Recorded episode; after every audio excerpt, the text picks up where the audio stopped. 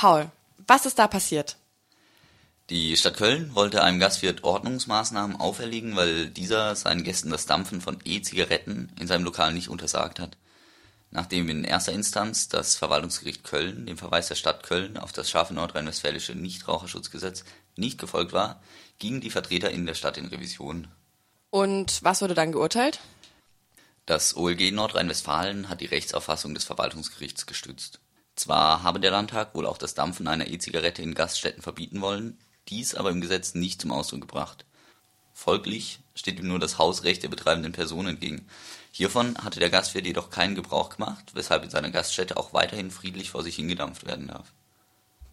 Und was daran jetzt zu kritisieren? Dass ähm, Gerichte hier über etwas urteilen müssen, was wissenschaftlich noch gar nicht aufgearbeitet ist. Ob der Nichtraucherinnenschutz, der ja Schutzzweck und Grundlage des gleichnamigen Gesetzes ist, bei E-Zigaretten eingreift, ist tatsächlich mehr als fraglich. Leider sind deren gesundheitliche Risiken für Menschen, die den ausgeatmeten Dampf mitgenießen müssen, heute kaum geklärt. Dieser Problematik folgend wirft der Hergang vor allem Schwierigkeiten auf, welche mit der in Deutschland geltenden Gewaltenteilung einhergehen. Zum einen fällt natürlich die fragwürdige juristische Kompetenz des Landtags ins Auge, der E-Zigaretten wohl unter den Nichtraucherinnenschutz fassen wollte, aber außerstande war, diese Gesetz zu formulieren. Daraus ergeben sich dann weitere Probleme. Gerichte sind dazu bestimmt, die bestehenden Gesetze anzuwenden und in ihrer Auslegungskompetenz grundsätzlich an den Gesetzeswortlaut gebunden. Wie weit sie hiervon abweichen dürfen, ist Grundlage erbitterter Streitigkeiten, zumal hier auch aus der Gesetzesbegründung nicht eindeutig zu ersehen ist, ob E-Zigaretten unter das Gesetz fallen sollen oder eben nicht.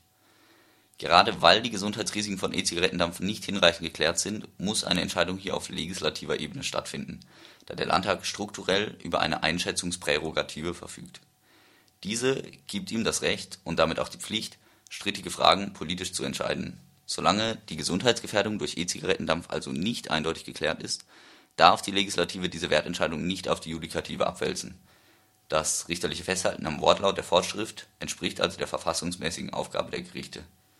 Verschärfend vertritt sowohl das Landes- als auch das Bundesgesundheitsministerium die Sicht der Stadt Köln. Da die Judikative sich von der Exekutive jedoch keinerlei Vorgaben machen lassen darf liegt der kritikwürdige Fehler hier eindeutig bei den unzureichend formulierenden Juristinnen und Juristen der Legislative des Landtages